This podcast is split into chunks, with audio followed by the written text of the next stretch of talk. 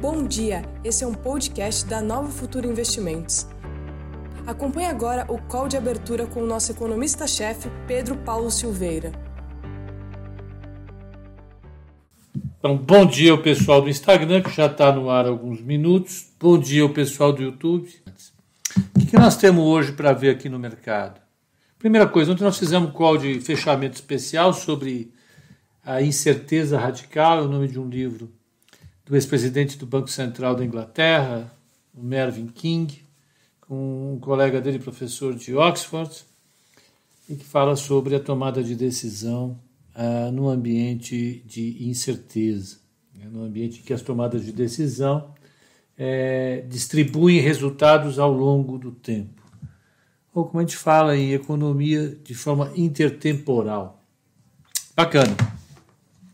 É, foi puxado uma hora e meia, depois vocês assistam ontem. Pega lá a primeira meia hora, despreza e toca o pau na, na, a partir da, da, da, meia hora. Eu acho que vale a pena. Em grande medida estão ali os temas que nós, nós estamos discutindo aqui, a exaustão todo, santo dia, que dizem respeito ao mercado, que dizem respeito ao mercado, à nossa vida, a tudo.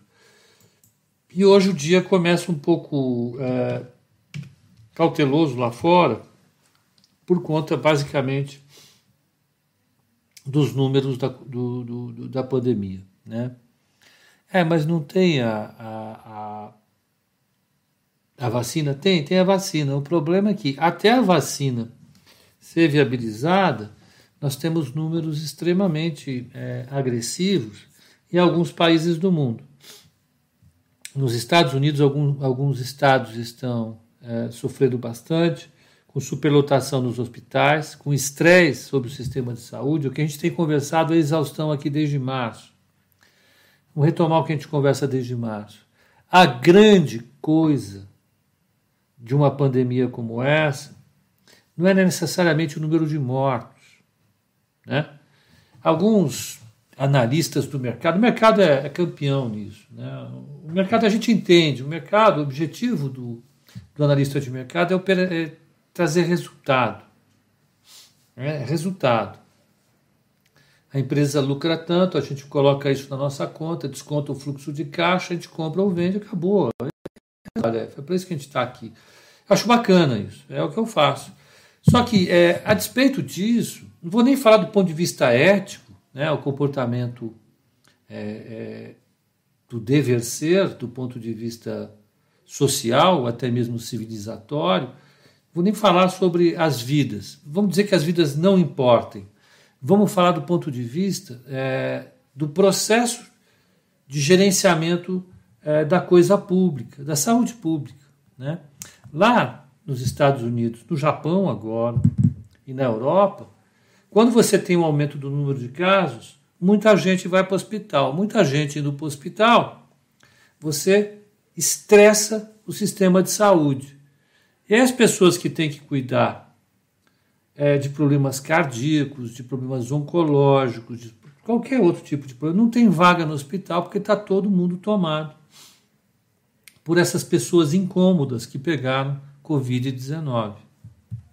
Né? Então, ainda que você não ligue para o aspecto humano, ainda que você não ligue para o aspecto humano, o que os formuladores de política no mundo todo olham é como o sistema de saúde se comporta diante de uma pandemia. Como é que ele se comporta? Se o número de casos sobe, o número de internações sobe. Ainda, ainda que o número de mortes não suba tanto, sobretudo porque o número de mortes agora a gente está é, tá passando por um, por, um, por um processo mais controlado de cuidados é, é, é, mais efetivos que evitem óbitos. Né? O que você tem, evidentemente, é, é, é um processo de retomada é, do estresse sobre o sistema de saúde dos países avançados. O Márcio Braga está dizendo que é conversa fiada. O Henrique Rodrigues está dizendo que passou as eleições do coronavírus voltou. Boa. Não vou nem tomar para mim essa discussão, tá? Para mim, por que, que essa discussão entra? Porque o maior mercado do mundo está caindo. A terceira maior economia do planeta, a economia japonesa, está se precavendo contra uma alta da Covid-19. Eu não sei o que a eleição do Brasil tem a ver, ou dos Estados Unidos, tem a ver com Tóquio, ou com Paris, ou com Berlim, ou com Estocolmo, não sei. Não sei também o que tem a ver a eleição de São Paulo com a lotação de 90% na saúde do Rio de Janeiro, ou de São Paulo. Pode ser que seja terrorismo, pode ser que seja é, é, alguém fazendo proselitismo político. Mas, mais uma vez, eu não gosto de proselitismo político. Eu acho que, que o meu papel aqui é de analista, analista econômico. Então, quando você tem, desde março nós temos discutido isso, um aumento do número de casos é, é, da Covid-19, da COVID o que se espera é que o mercado reaja de forma mais cautelosa, porque o mercado, independentemente do voto que tem, gosta de dinheiro. E quem gosta de dinheiro olha para essa situação e fala: ops, pode ser que a gente tenha que fazer lockdown de novo, independentemente da vacina estar pronta ou não. E é o que está acontecendo no mundo hoje, queira você acreditar ou não. Né? É, então, a, parte, toda essa discussão que está sendo feita sobre se a Covid-19 é um terrorismo, se não é, se ela existe. Tem gente que não acredita sequer que ela exista. Né? É, o que interessa para a gente aqui é que hoje o dia, mais uma vez, foi marcado por um contraponto às boas notícias que nós tivemos de AstraZeneca, que soltou a publicação extremamente extremamente positiva sobre a, a, a, os resultados da vacina. O Tiago Ribeiro está dizendo que não existe lockdown no Japão. É, eles bateram recorde do número de casos. As autoridades japonesas estão discutindo o que fazer. E é a sociedade que mais se prepara para esse tipo de evento. Né? Então eu vou fazer o seguinte: eu vou, eu vou me concentrar mais no que eu estou falando e menos no que está sendo dito. Eu acho que é mais legal. Então vamos lá. É, então, o que, que eu estou falando? A despeito das boas notícias de, de saúde, por conta da vacina, as vacinas estão saindo bem. A AstraZeneca veio ok ontem, saiu publicação. Moderna veio bem. Sinovac veio bem. Uh, Pfizer veio bem. Todas essas vacinas estão soltando resultados muito promissores e que indicam que a gente deve começar a vacinação logo. A despeito de tudo isso, o mercado adotou uma posição cautelosa em relação ao, à possibilidade de recrudescimento cada vez maior da pandemia. E o mercado se preocupa com isso porque isso afeta a taxa de crescimento da economia e ponto. Afetando a taxa de crescimento da economia, a arrecadação dos governos cai, o endividamento dos governos sobe e a situação fiscal de países emergentes como o Brasil piora. Você tem duas maneiras de tratar isso no seu trading: olhar para a curva de juros, ficar preocupado com isso e se proteger, ou achar que isso é uma bobagem, que é terrorismo. Vai lá. Vai brincando. Isso me preocupa demais, porque enquanto é a gente que está falando, tudo bem. O problema é quando você é um policy maker, ele começa a pensar esse tipo de coisa. Né? Quando você é um formulador de política, ah, isso é bobagem, não tem problema. Vai passar. Ok. Vamos lá, como é que está lá fora? Dow Jones cai 0,21, S&P 500 cai 0,16 e Nasdaq cai 0,30. O petróleo cai. Cai 41, está 41 dólares e 41 centavos. Essa é a situação ah, ah, ah, do mundo hoje. Todos eles estão preocupados com essa bobagemzinha. Na Ásia, o Nikkei cai 0,36, Hong Kong cai 0,71, Xangai sobe 0,47, Bombaim cai 1,31 e Singapura cai 0,42. Na Europa, Londres cai 0,90, DAX de Frankfurt cai 0,93, Paris cai 0,82, Milão cai 0,29 e BEX de Madrid cai 0,77. Moedas. Euro 1,1838, iene 104,01. O que aconteceu? As moedas oscilaram um pouco, se valorizaram em relação, uh, se desvalorizaram em relação ao dólar. O dólar deu uma fortalecida agora. Isso, evidentemente, é, é, vai se refletir no real aqui. A aversão ao risco está subindo um pouco. Está né? subindo um pouco. As taxas de juros. Olha lá, dos Estados Unidos, 0,86, caiu. Mercado fugindo de risco, vendendo ações, comprando títulos do Tesouro.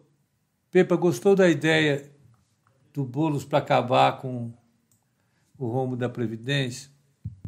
Tem uma frase antiga que é da bom dia a cavalo. É uma expressão popular. Quem fala demais dá bom dia a cavalo. É antiga. Para dizer, pra, minha avó e minha mãe falavam muito. Esse cara dá bom dia. Eu não dou bom dia a cavalo. Quando você fala demais, você fala bobagem. E essa do bolo, se ele podia ficar assim, olha. Se ele quer conquistar mais gente, quer ampliar o espectro dele, um dos segredos do político é falar aquilo que ele tem que falar e calar para o resto. Não é só o Boulos que faz isso, acho que a boa parte dos políticos fazem. A boa parte dos políticos faz isso. Né? Eu que falo uma hora e meia na manhã, uma hora e meia na tarde, três horas por dia. Aqui eu falo bobagem várias vezes por dia. Né? Escapa, quando você fala demais e fala sozinho, sem ter uma, uma, uma, um contraponto, você fala bobagem, inevitável. Mas ontem ele caprichou, né? porque de verdade é, foi uma estupidez assim, que reflete a forma de pensar de muita gente da esquerda. Né? É, você pode formular suas políticas sem levar em conta as suas restrições orçamentárias. Né? Então, você estabelece as suas políticas, você olha para o futuro, você pode gastar sem limite, você não tem problema nenhum. Né? É... E foi o que a Dilma fez. Né? E conversando com os meus amigos que são de esquerda, a gente percebe isso. Você tem uma tendência inerente a minimizar as suas restrições orçamentárias. Né? Você tem isso. É, a Dilma é, é, é, reduzir a, a tributação sobre a folha em 2013 foi isso. Foi não olhar para a restrição orçamentária, querer empurrar a economia para frente, fazer os empréstimos via BNDES e tal, acreditando que se você aumenta o dispêndio, esse dispêndio vai gerar necessariamente o tributo e as contas vão fechar. O que não é assim. Né? A gente já sabe que não é assim. Eu já tive simpatia por essas ideias, já tive. Eu posso falar com, com, com, autoridade de quem já pensou assim e viu a bobagem que estava falando. Então, se você aumenta o gasto, você tem um multiplicador dos gastos, esse multiplicador dos gastos faz a, a economia andar, ela gera a própria arrecadação. Era isso que o Bolo estava falando. Só que isso não se verifica em lugar nenhum mais. Porque você tem é, nas restrições orçamentárias intertemporais, é, é, você tem um aumento da taxa de juros e isso vai jogar a economia para o colapso, como aconteceu com a Dilma.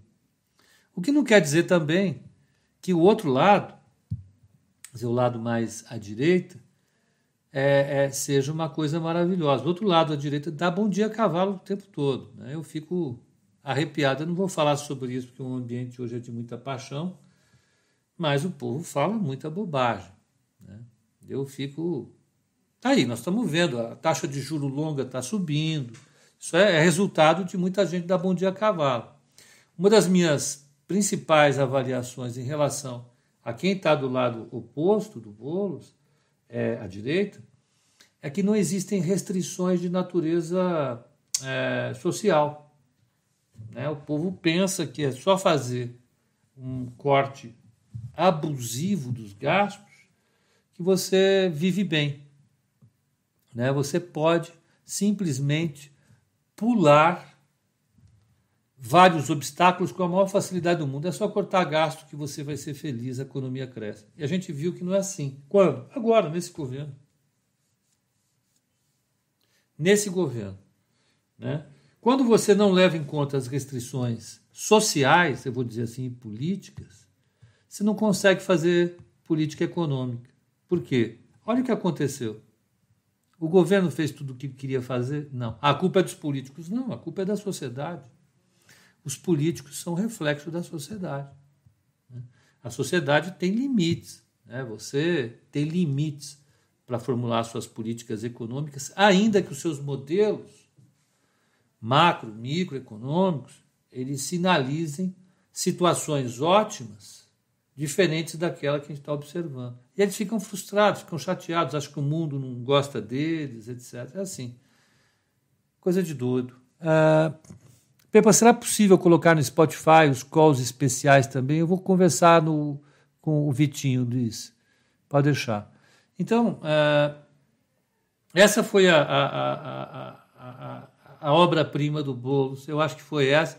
E reflete a maneira do PSOL pensar. Eu, eu vejo os economistas de lá falando. Eu, eu me pergunto, será que a experiência de 2013 a 2017 não, não serviu para ensinar nada? A impressão que tem é que não. Paciência. Mas vamos lá. Europa, então, caindo moedas, se desvalorizando contra o dólar, o dólar subindo, a taxa de juro caindo mais longa, porque está todo mundo saindo de bolsa de moedas e comprando títulos do Tesouro para fugir do risco. E, por fim, o VIX está 23,63. O VIX não subiu muito, não. Ele está ali, uh, ele está ali bem. Então, uh, eu pensei que fosse subir mais, ia estar uns 27, 28, mas não, ele está bem, bem, bem, bem. O que, que a gente teve de economia hoje lá fora? Nada. Nada, vai ter daqui a pouquinho Initial Jobless Claims, que a gente vê toda quinta-feira. A expectativa é 715 mil pedidos de seguro-desemprego. Vão sair dados é, do FED da Filadélfia, são dados de atividade econômica importantíssima. Filadélfia a gente viu nas eleições, é um estado industrial. É, é, a Pensilvânia é um estado industrial. A Filadélfia é uma cidade industrial. Já foi mais agora, é como o ABC. Você substituiu fábrica, tirou fábrica dos galpões e colocou outlets. É, é o que a gente vai ter. O pedido de seguro-desemprego vai sair. É, cadê, hein? O que mais que a gente tem ontem? Saiu no final do dia o comunicado da FIT mantendo a nota BB- para o Brasil, que é ruim, e com perspectiva negativa. Manteve a perspectiva negativa. Não, vamos descer a escada das classificações de risco. Eles falaram: se vocês aprovarem as reformas, a gente vai melhorar. E teve gente que destacou: ó, o Brasil vai melhorar se fizer reforma. Não, o que eles estão dizendo é o seguinte: do jeito que está, vocês vão perder mais uma nota. E é possível que a gente perca a nota. Por quê? Pelo andar da carruagem, a gente não vai ver essa reforma tão cedo. Por quê?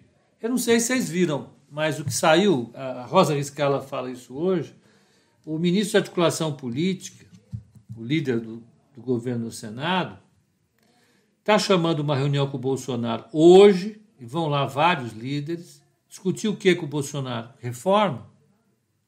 Hum? Vocês acham que eles vão discutir reforma? Vocês acham que é só o Boulos que fala isso, né? Vocês acham que eles vão discutir reforma? Não. Eles vão discutir renda Brasil. É, a gente aqui com a taxa de juro para 2027 a 7,57, todo mundo com o dedo do gatilho, olhando a dívida pública que está 100%, o mercado sinalizando, junto com as agências de risco, ó, nós queremos uma agenda para o ano que vem, rápida para votar reforma. O que é reforma? É PEC do gatilho, PEC da federação, PEC disso, PEC daquilo, PEC de tudo quanto é maneira. Vocês já deviam estar fazendo isso. Como não fizeram, bota no calendário para fazer rapidinho. Se vocês fizerem, vai dar tudo certo. Eles vão fazer isso? Vamos. O Paulo Guedes falou que vai, não vai? Vai. Aí toda a articulação política do governo vai se reunir hoje de manhã para discutir PEC, alguma coisa assim? Não. Não. vai discutir Renda Brasil. A Renda Brasil, se não vier acompanhada de algo, não é muito diferente do que o Boulos falou ontem. Não sei se vocês entendem a dimensão da coisa. A gente acha engraçado o que o Boulos fala, porque não tem consequência nenhuma, porque a chance dele ganhar a eleição é baixa, né? Eu acho. Né? Mesmo se ganhar a eleição, ele tem a lei de responsabilidade fiscal, ele não consegue fazer as contratações que ele está falando, então fica lá naquela. A gente vai falar, isso é folclórico. É assim, para te dar risada mesmo, ir no botequim aí quando voltar, né? Dar risada com os amigos. Ah, você viu o que falou? Pois é. Agora, quando o governo está com esses avisos que o mercado está dando, e ao invés de discutir as reformas, vai discutir Renda Brasil, alguma coisa não está funcionando. Alguma coisa não está funcionando. A gente tem que se preocupar com isso? Eu acho que a gente tem que ficar com um olho no peixe outro no gato. Eu estou sempre falando frase de efeito, que eu acho uma coisa ridícula, mas tem que ficar atento. Tem que ficar atento, porque se o mercado engrossar, ele não dá aviso, não. Nós temos um cenário muito positivo. Ontem nós conversamos intensivamente sobre isso aqui, é, eu e o Roberto. Eu coloquei claramente que sou um cara otimista estruturalmente. O Roberto, que era um cara razoavelmente otimista, é, pessimista com o Brasil, já está otimista. Por quê? Por conta da rotação. O pessoal vai sair dos emergentes tecnológicos e vai vir para emergentes como o Brasil. Agora, se o Brasil ficar com esse negócio, com todo respeito, com todo respeito, a gente vai ter problema. Então, hoje, ao invés de discutir reformas, o governo vai discutir Renda Brasil. Isso me preocupa. Né? Porque todo cenário positivo que nós temos pode ficar comprometido se o governo não fizer um cronograma de reforma. Mais que isso, mais que isso. É, ontem é, saiu o IGPM, vocês viram quanto acumulou o IGPM. Ontem de manhã nós conversamos aqui. 25%. Tem uma parte toda do mercado. Eu estou lendo aqui, eu estou com a, a Rosa Riscala aqui, que eu recebo de um colega. Isso aqui é o relatório diário da Rosa Riscala. Ela está falando, tombeteando junto com um monte de cara do mercado, porque a inflação vai voltar vai ter inflação, hiperinflação, não sei o quê. A Selic está baixa. Eu não acredito nisso, francamente. Né? Eu sou adepto de uma visão de macroeconomia que é aquela que eu mostro para vocês todo dia. Você está com um mega hiato do produto, como é que o consumidor vai ter um aumento de inflação? É a maior crise que a gente viu na história. Então, o certo para se fazer nesse momento é apertar a política fiscal e afrouxar a política monetária. Né? É, ah, mas os países desenvolvidos aumentaram uh, uh, o déficit público. Eles aumentaram o déficit público porque eles têm condições de aumentar. Nós não temos. O Financial Times deu hoje, eu preciso ler esse relatório, é, é, repercutiu o relatório do Instituto Internacional de Finanças, que é a Febraban Global, eu já vou falar sobre São Paulo, tá? Eu sei que eu estou atrasado, eu perdi muito tempo ah, para entrar, mas eu já vou falar. Peraí, deixa eu. Tem um perfil lá de Nova York. Olha, esse aqui é o serviço da dívida. Então, tem um gráfico que saiu no Financial Times, que tem como base um relatório do Instituto Internacional de Finanças, que fala o seguinte: olha, ah, cadê vocês? Cadê? Aqui, eu deixei todo mundo para trás. Ó. Isso aqui, olha, são os serviços da dívida com o percentual do PIB. A linha azul são os mercados emergentes e a, a linha vermelha são os países avançados. Então, apesar do aumento da dívida, olha o que acontece com o serviço da dívida com o percentual do PIB. Juro. Ó, cai. Cai. Apesar do aumento da dívida. A dívida global subiu em 15 trilhões de dólares esse ano. Ela ultrapassou 277 trilhões de dólares. Ela alcançou 365% do PIB global. Aos emergentes. Gente, o serviço da dívida sobre o PIB para os emergentes está subindo. Por quê? Porque o PIB caiu, mas porque a dívida aumentou fortemente. Qual foi o país emergente que teve o maior aumento de dívida? Vocês sabem ou não? Vocês sabem? Vocês sabem ou não? Querem um palpite? Um chute? Ou vocês querem informação? Brasil. Dos emergentes, o país que mais aumentou a dívida, como percentual do PIB, foi o Brasil. Porque foi o país que mais gastou na, na, na crise. E tinha que ter gastado, vocês me conhecem, vocês, quem acompanha a gente aqui sabe, desde fevereiro eu estou defendendo o governo gastar. Agora, o que não pode é, a partir do momento em que a crise está equacionada, você simplesmente falar que está tudo bem. E levar a vida desse jeito. Era para esses caras estarem correndo para fazer um calendário de reforma mas não mais aqui, ó. Acabou essa fase. A fase de namoro com o governo acabou.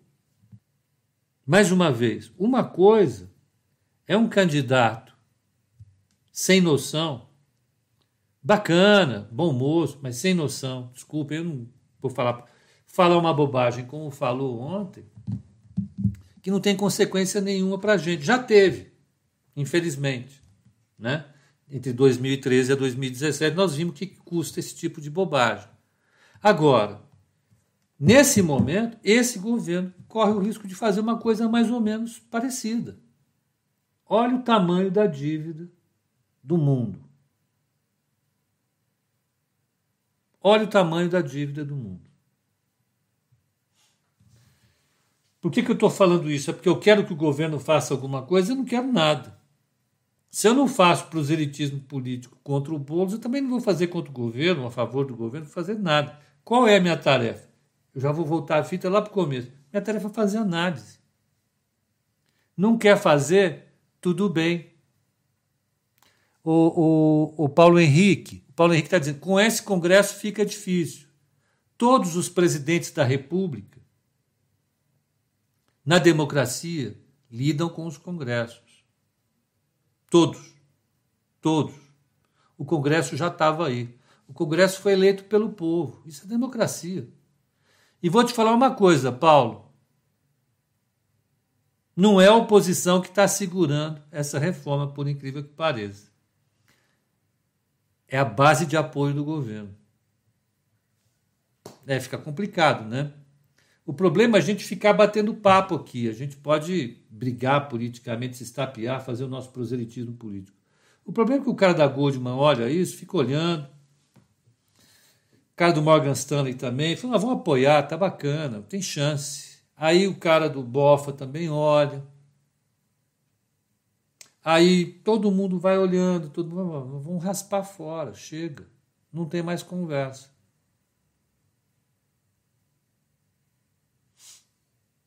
É assim que funciona. Né?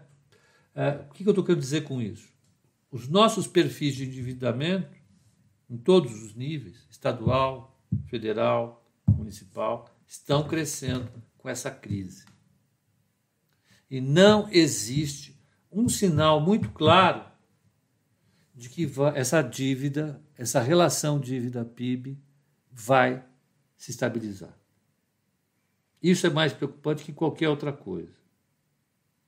Né? Eu acho que é uma crise encomendada. Pode sair? Pode sair, mas precisa sinal. Hoje foi um dia de sinal para mim, eu fiquei. Não é possível, meu. como pode? Ó, isso aqui é o gráfico da dívida global. Está aqui. Eu vou colocar para vocês. Ó, sempre vem fonte, ó, Instituto de Finanças Internacionais, Banco Mundial, não, Banco de Internacional, Banco Internacional de, é, é o Banco de Internacional Settlements, o BIS, BIS, Fundo Monetário Internacional. Olha, a, a dívida total do mundo, essa vermelha aqui, é, é o azul. Essa daqui, 280 trilhões de dólares. E em vermelho é a dívida como percentual do PIB, 370% do PIB global. É bom para vocês isso ou não? Deixa eu ver se tem mais um gráfico aqui. Tinha mais um. Mas eu acho que esses aqui já falaram tudo para mim.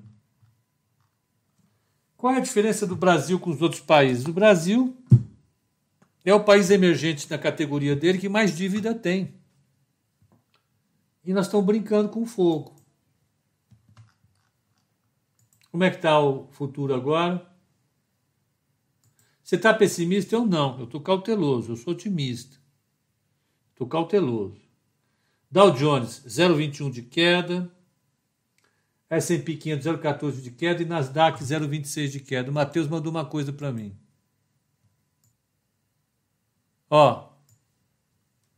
Matheus mandou. Peru, gasto, gasto da Covid-19, estimado. O Brasil, 8% do PIB. O Peru é 9%. Olha o resto da América Latina. Argentina. Os 10 maiores gastos fiscais. Aqui. Japão, 20. Luxemburgo, Bélgica, Eslovênia, Áustria, Estados Unidos, ó, todo mundo ali na faixa de 10. Não dá, né? Então vamos lá, vamos tocar o nosso barco. Já reclamei bastante, tudo para dizer o seguinte: enquanto esses caras continuarem aí com narrativa, só conversando, dando bom dia a cavalo, a dívida vai continuar crescendo e a gente não vai ter solução para o problema fiscal. E isso pode produzir uma crise lá para frente. Então, todo otimismo que a gente tem é um otimismo bayesiano. Eu não comentei direito isso ontem, porque vai ficar para a semana que vem. Mas é, é, a probabilidade bayesiana é uma probabilidade condicional. Né? Tudo vai dar certo se tudo vai dar certo se. Vou repetir. Tudo vai dar certo se. Se o quê? Se fizer reforma. Se não fizer reforma, esquece. Corre para as montanhas. Então é só para lembrar isso. Eu me dediquei essa manhã para lembrar disso.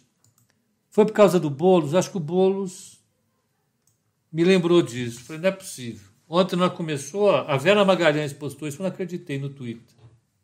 Que eu sigo a Vera Magalhães.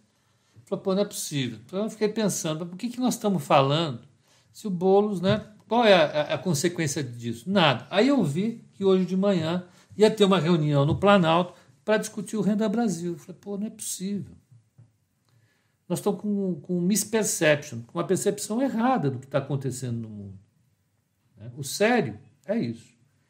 Ó, dívida pública em percentual do PIB, mandado por quem? Matheus Jaconelli.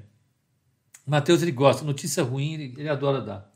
Olha, medidas fiscais de enfrentamento da pandemia em percentual do PIB. Então aqui, quanto custou e quanto é a dívida. Olha o Brasil aqui. O Brasil está entre os que mais gastaram, mas em compensação é o que mais tem dívida. O que acontece quando isso existe? Hum, é uma combinação explosiva. Você gastar demais sendo muito endividado, faz uma experiência. Reduz a sua renda em 50%. Se você é autônomo, você vende menos, você produz menos. Ou dá o dinheiro para os filhos, para a esposa ou para o esposo, fala, segura aqui. E dobra a sua dívida. Você vai ver o que acontece.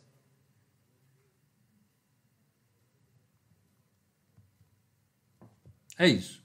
Peperrar a mão na dívida. Ayrton, para ser muito franco com você, a dívida, o juro para mim é o menor dos problemas. A, juro, a dívida você sobe. Dane-se. Não tem problema nenhum. O problema não é a dívida, o nosso problema é fiscal. Se nós tivéssemos um, um, um, uma, um fiscal controlado, o país estaria melhor. Mas nós não temos. A culpa é do PT. Eu, eu acho que a culpa é do PT. O problema é que a dívida é quase 100% do PIB hoje. É por causa do PT. É. Não interessa mais. Temos que olhar para frente. Tem que resolver isso aí. Né? Já diria Jair Bolsonaro, tem que resolver isso aí. Então vamos lá. Já falei demais. Tudo isso para fazer um contraponto ao nosso otimismo de ontem. Você acordou mal-humorado? Não, acordei muito bem-humorado. Muito bem-humorado. Você ficou mal-humorado com o que o Boulos disse? Não, eu dei risada. Eu vou falar o quê? Eu achei engraçado. Pô, não é possível. Vamos, por que, que não é possível? Porque nós já tivemos um problema fiscal. Agora, um governo da esquerda caiu por uma questão fiscal. cochilou. Na política é assim que funciona. Se cochilou, vai lá e te toma o governo. Fizeram, aprontaram, se divertiram, se lambuzaram. Eu acho que não entenderam ainda. Eu acho, não, tenho certeza, não entenderam ainda o que aconteceu. Olha, o, o, o WDO, o mini dólar está caindo 0,32, está 5,344 o, o, o mini índice está no 0 a 0 a 105.900 e a taxa de juro DI1 F27 está 7,62. Essa taxa é baixa ou é alta? Essa taxa é baixa ou alta? Vamos pegar o gráfico da taxa de juro. Vamos ver, está no diário, ó. Então vamos, vamos pegar o mundo, mundo pós-Bolsonaro. Então o mundo Pós-Bolsonaro é um mundo que acredita em reformas, é um mundo que acredita é, é, que o Paulo Guedes vai fazer uma correção importante em relação a tudo que a gente viu de errado na história do país. Então o risco cai e nós ficamos felizes. Então, ó, vamos diminuir aqui, vamos colocar Jair Bolsonaro. Ó, o mundo pós-Jair Bolsonaro estava aqui. O governo Jair Bolsonaro começou com a taxa de juro para 2027 em 9,20. Aí você vem fazendo reforma, reforma, reforma, reforma, reforma da Previdência. Ó. Ela caiu para 6,30. Aí veio a crise, o mercado ficou com dor de barriga, ela explodiu para 9,60 de novo. Mas o mercado foi vendo, ah, crise, tudo bem, tudo bem, tudo bem, tudo bem. Ela caiu de novo para 6 e tralalá. Só que de julho para cá, a taxa de juro vem subindo. O que, que fez essa taxa de juros subir? Duas coisas. A inflação, deixando o mercado um pouco mais preocupado, nananana, mas principalmente o déficit do setor público e a falta e a falta de uma sinalização de reforma mais importante. Foi isso que aconteceu. Aí a taxa de juros, nós começamos em novembro com a taxa de juros caindo para 7,15. Olha quanto que ela está, 7,62. De novo, de 7,15 para 7,62. É pouco. Nós temos aí 0,50. 0,50 no título para 2027. São sete anos. Na realidade, seis anos, que nós estamos no final de 20. Seis anos. Seis vezes cinco, três e meio. Seis vezes cinco, trinta. Seis vezes cinco, trinta. Três por cento. Então você imagina que você é um fundo que tem uma, um ativo livre de risco, um ativo livre de risco. O que, que é? O título do tesouro. E você marca preço de mercado por em queda de 3%. Essa queda de 3% no ativo de livre, risco, livre de risco, no ativo livre de risco, é insana. É isso que causa dor de barriga no pessoal que administra fundo. É isso que deixa essa turma sem dormir. E deixar essa turma sem dormir não é uma boa estratégia. Vai por mim. Esse é o terrorismo que está tirando o sono dos gestores. E aí eu vou ser franco com o pessoal do chat, me lamento, lamento. O terrorismo que está deixando o pessoal de fundo aqui sem dormir não é o da Covid-19, é falta de reforma. É falta de reforma. O terrorismo que está deixando o pessoal sem dormir aqui não foi o Boulos falar que não vai que vai contratar funcionário público por concurso. Eu não sei nem se ele pode fazer. Eu ser franco, eu acho que não pode fazer isso. A impressão que eu tenho é que ele não pode. Não é? É falta de reforma. Então é isso. Eu estou preocupado, eu fico de olho, porque o tempo está passando, né? Nós estamos nos divertindo, estamos felizes aqui, estamos dando risada e tal, e a dívida subindo, né? E eu não vejo uma criatura séria nesse governo levantando a mão para dizer, não, a reforma vai ser tal dia. Ninguém falou isso. Então vamos lá.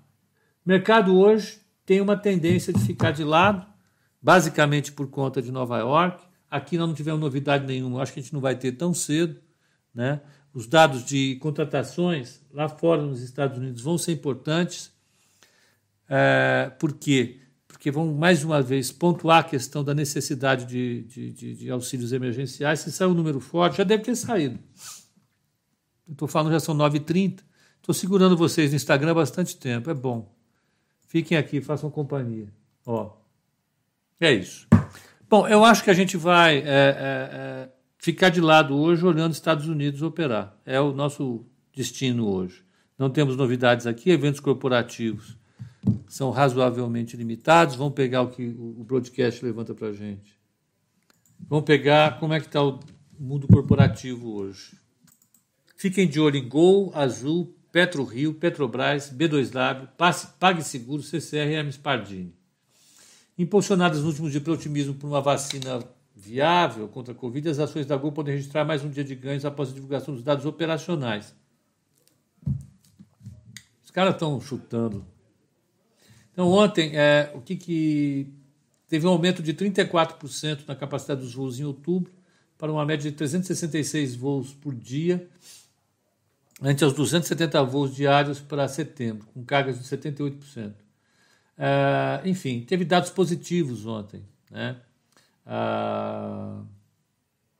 PetroRio, ela, ela vai comprar uma participação de 37% no bloco do campo de Wahoo e 60% no campo de Taipu, por 100 milhões de dólares. É importante para a PetroRio isso. Ela precisa crescer, ela tem poucos campos para se diversificar. Ah, a PagSeguro teve um lucro de 263 milhões, o lucro ajustado ficou em 330 milhões, foi bom. É, a Raizen, que é a Cosan, e Ultra estão disputando a compra das refinarias é, no Sul. Então, a Petrobras vai render as refinarias.